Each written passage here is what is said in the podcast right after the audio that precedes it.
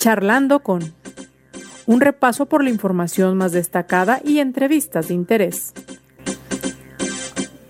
Conduce José Ángel Gutiérrez. ¿Qué tal? Buenas tardes. Les saludamos. Ya damos comienzo a charlando con este su podcast. Como siempre, agradecidos por su compañía. Aquí su servidor José Ángel Gutiérrez, invitándole a que permanezca con nosotros este 3 de noviembre vamos a dedicar algunos minutos para platicar acerca de la COP26, esta cumbre contra el cambio climático, esta cumbre de las Naciones Unidas, que se realiza durante estos días y que, pues vaya, ha traído consigo bastantes eh, temas de relevancia. Vamos a eh, estar haciendo el respectivo análisis con nuestro compañero Agustín del Castillo, periodista, experto en temas ambientales. Yo espero que usted nos acompañe y espero que también nos haga llegar su opinión acerca de lo que estaremos comentando y para ello, como siempre, a la orden en las redes sociales, en Twitter, arroba José Ángel GTZ, en Facebook, José Ángel Gutiérrez, la fanpage. ¿Qué le parece, por ejemplo, el que primero México no firmaba ese acuerdo para hacer frente a la deforestación lo firma un día después, pero este es por otros motivos que les estaremos comentando con Agustín en unos momentos más. Pero que todavía hoy, Andrés Manuel López Obrador, el presidente, diga que no solamente México no iba a firmar, sino que México inspiró ese acuerdo gracias a su programa Salvando Vidas, este programa que otorga dinero a los campesinos a cambio de que siembren árboles en torno a este programa, Salvando Vidas. Existen otros datos no tan favorables.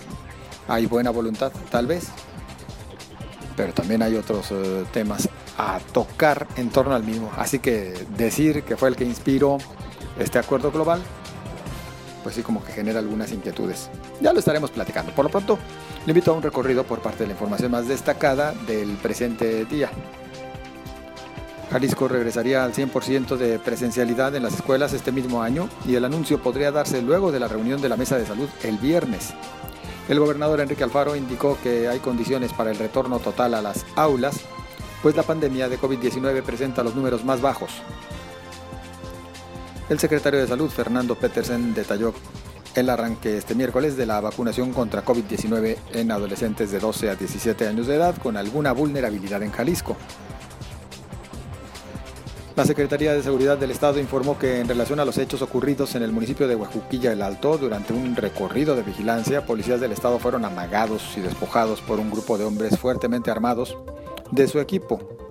Fueron sometidos despojándolos de ocho armas cortas, ocho armas largas y ocho chalecos balísticos, así como cuatro radios de comunicación, los cuales ya fueron inhibidos, además de una patrulla misma que ya fue localizada.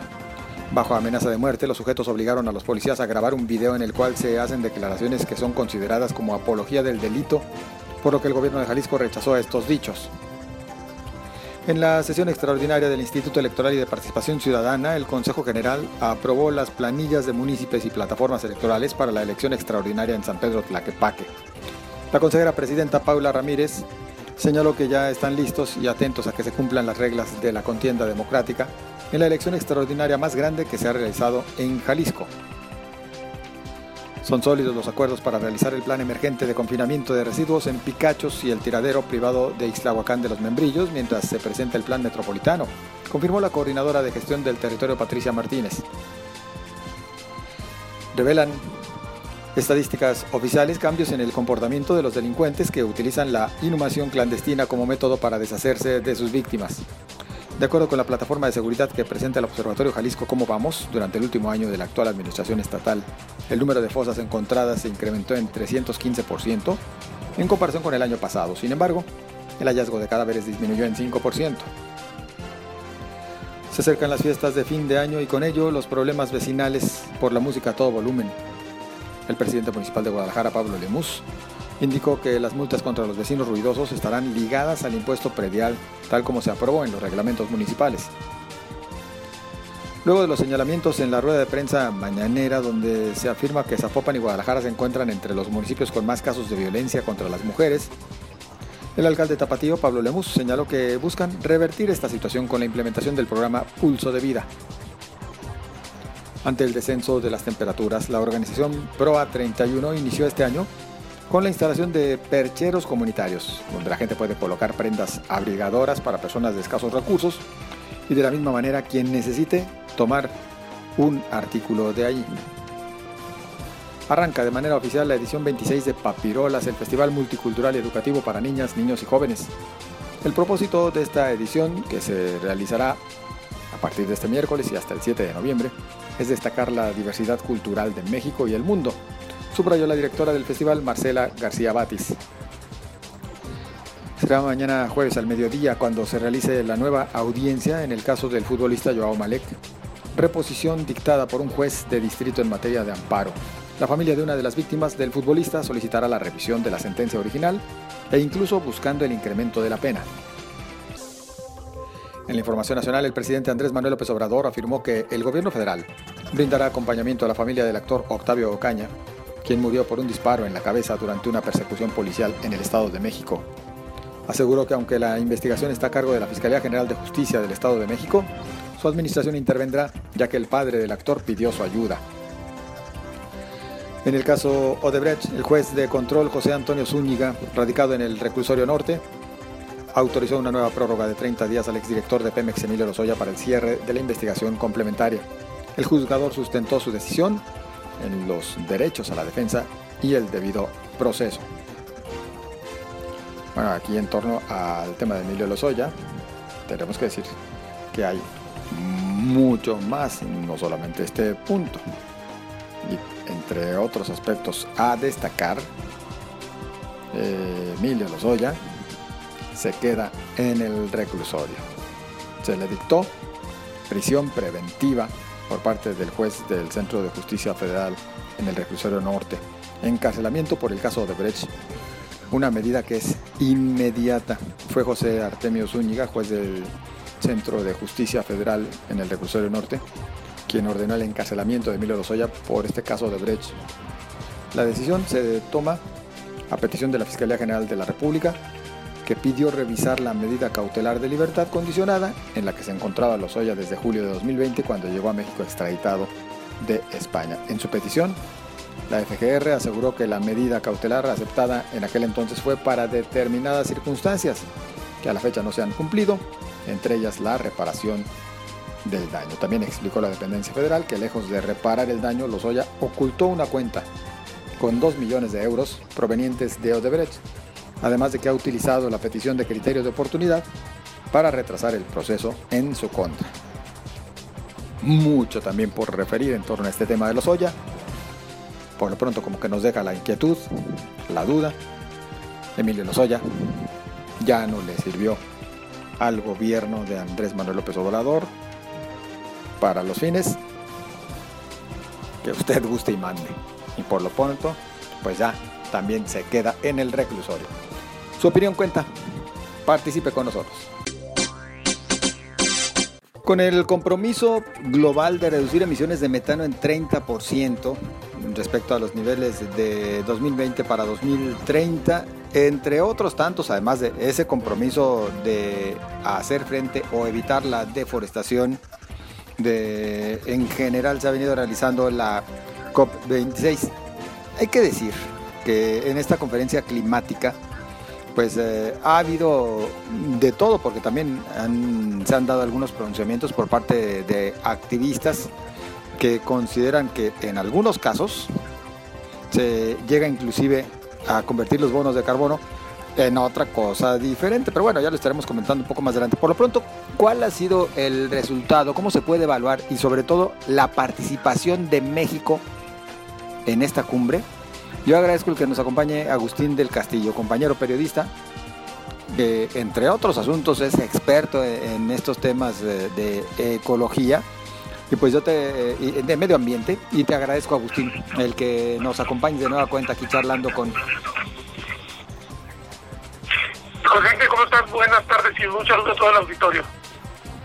Agustín, ¿cómo podemos evaluar los compromisos que hasta el momento asumen eh, al menos la mayoría de los países del orbe con respecto a hacer frente al calentamiento global?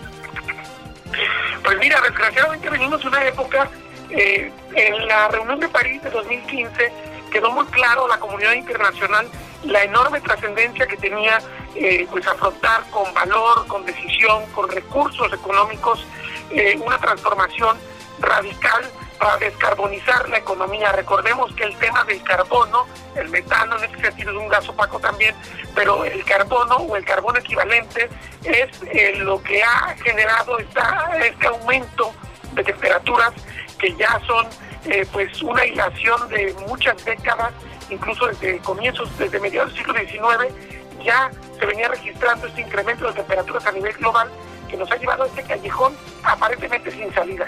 Digo aparentemente sin salida porque todavía tenemos tiempo si eh, generamos respuestas, pero en 2015 había quedado claro que ya era importantísimo actuar y hubo una serie de compromisos muy importantes, pero desgraciadamente al año siguiente, todos lo sabemos, ganó Donald Trump en Estados Unidos y, y toda una serie de gobiernos populistas fueron asumiendo en buena parte del mundo países exsocialistas, países que no habían tenido democracias consolidadas, y bueno, el terrible papel de Estados Unidos, que había sido líder mundial en el tema, eh, que se desploma durante los cuatro años de esta presidencia y da un pésimo ejemplo a muchísimos países del tercer mundo.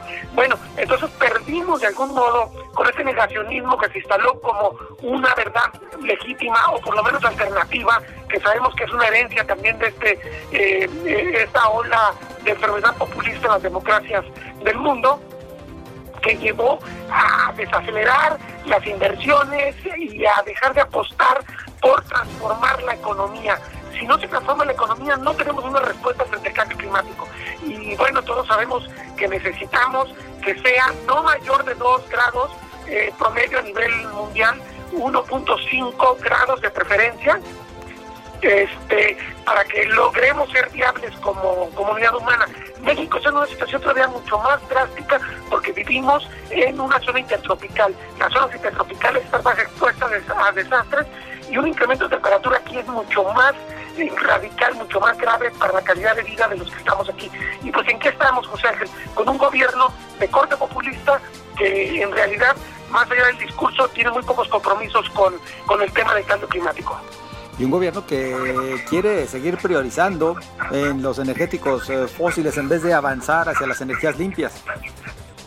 Totalmente es clarísima el retroceso que estamos eh, dando eh, como país con esta apuesta por Pemex, pero por un Pemex que sea el campeón de las energías sucias, el campeón de la extracción de petróleo, del combustóleo, y además a través de estos generación de energía, electricidad, la contrarreforma energética eh, que pretende devolver el monopolio del mercado y del control de la energía a la Comisión Federal de Electricidad, son dos amenazas gravísimas contra los compromisos del país a nivel internacional, pero sobre todo contra la calidad de vida de los mexicanos. No hablemos de la economía, no hablemos de que vamos a pagar más cara la energía, hablemos de que no tengamos que enfrentar olas de calor, eh, sequía, eh, desertificación, pérdidas de tierras de cultivo, eh, llegada de nuevos emisores de enfermedades, que esto ocurre cuando el calor asciende a territorios templados,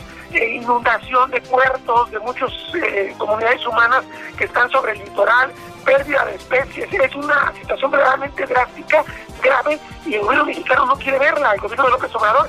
Déjame decirte que una de las herencias importantes que dejó el anterior gobierno no porque fuera una virtud Enrique Peña Nieto, sino porque tenía una agencia de gobierno muy valiosa, el, Instituto Nacional de Ecología y Cambio Climático.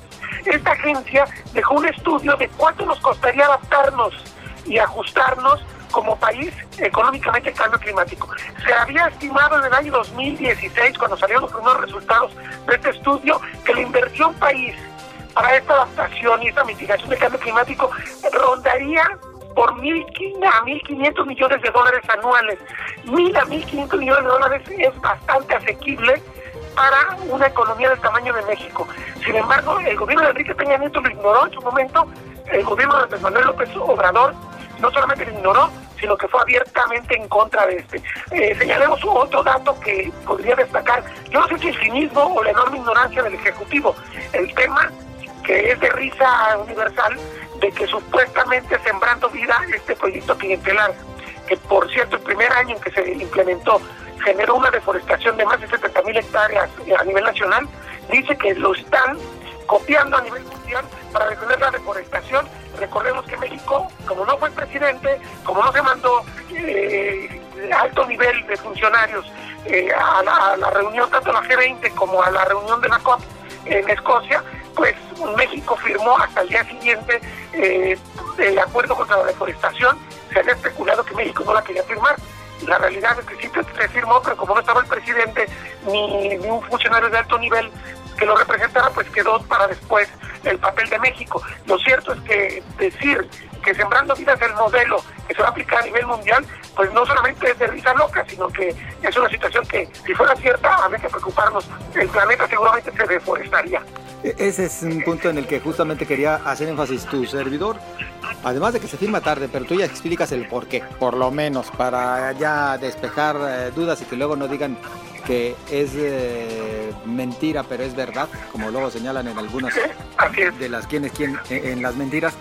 Eh, lo que sí es un hecho es que pues exageran demasiado cuando se quiere presumir como que Sembrando Vidas es la base de este programa contra la deforestación en el orbe. Y te decía Agustín, enfatizar en este tema, Sembrando Vidas más bien ha provocado deforestación. Es terrible porque Sembrando Vida nació sin, sin bases técnicas, sin reglas de operación, sin padrones, eh, y se estableció sin ton y son en territorios.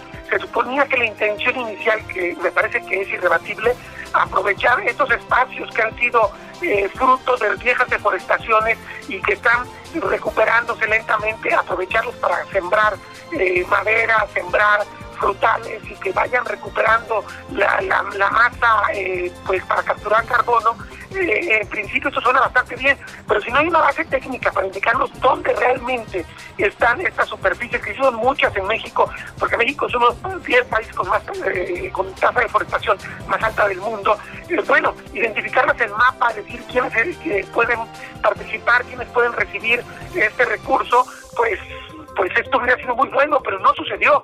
Y déjame decirte, la cantidad de dinero que reciben los campesinos por esta, eh, este programa es una cantidad que jamás recibieron en ningún programa de la Convención Nacional Forestal.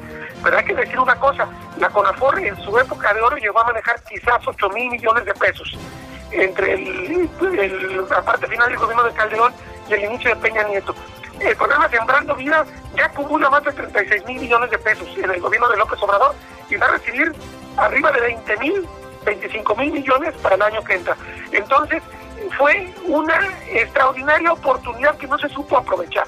Hubiera perdido efectivamente si se hubiera hecho bien, si se hubiera aprovechado la experiencia de Conafor que fue desplazada, que está al borde de la inanición en la actualidad. Hubiera sido magnífico porque ahí se tenía el conocimiento técnico y todas las herramientas para monitorear y para generar un cambio verdadero, para reforestar el país y para beneficiar a muchos campesinos que viven en situaciones muy graves eh, por la, el problema económico, aparte de la violencia y la migración. Bueno, no se aprovechó porque se quiso hacer un programa más clientelar que los muchos que desgraciadamente ha hecho esta administración. Hay muchas cosas que de origen son irrebatibles, pero la ejecución es terrible y termina pasando efectivamente lo que tú dices, provoca más deforestación que la que se supone que está evitando es que para aprovechar los recursos de este programa, eh, lo que ocurría era que varias eh, personas del campo lo que hacían era desmontar, desmontar lo que tenían para poder luego sembrar, ¿no? Y recibir así el apoyo económico. Totalmente, yo estuve en una comunidad eh, huichola, vidárica de del norte, eh, de hecho está tan al norte que ya está en Durango, esa es otra historia una comunidad islámica que debería estar en Jalisco. Las fronteras se mueven.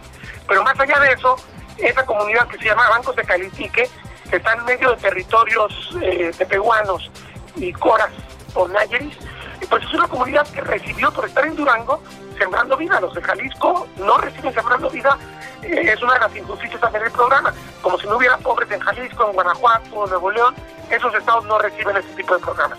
Pero en Durango se recibe. Y yo fui a la comunidad, porque es una comunidad que por fin va a recibir sus territorios después de una lucha de 40 años de restituciones, y resulta que la gente me lo dice pues con toda la claridad, eh, nos llegó sembrando vida, es 5 mil pesos al mes, madres de familia, padres de familia, pues se pusieron a deforestar, y, y, sí, si viene una tormenta fuerte, tal vez se nos venga encima el pueblo, pero ahorita yo no ese dinero.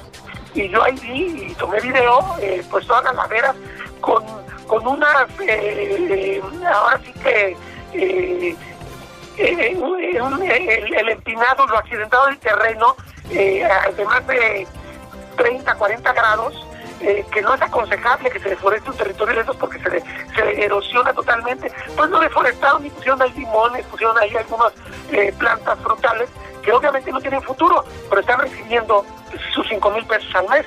5 mil pesos al mes para un campesino, pues es una cantidad de dinero que no han visto, eh, estamos hablando ya haciendo cuentas, 60 mil pesos al año. Eso no les da el maíz ni les da eh, eh, otros programas de gobierno, pero yo insistiría, a cambio de destruir, no a cambio de construir, no a cambio de mejorar sus bosques, no a cambio de manejarlos, no a cambio de generar infraestructura, bienes públicos, no simplemente es algo clientelar. Uno se pregunta por qué esa gente vota por López Obrador. Eso son programas para votar por, el, por el gobernante. Y son 5 mil pesos al mes de manera permanente.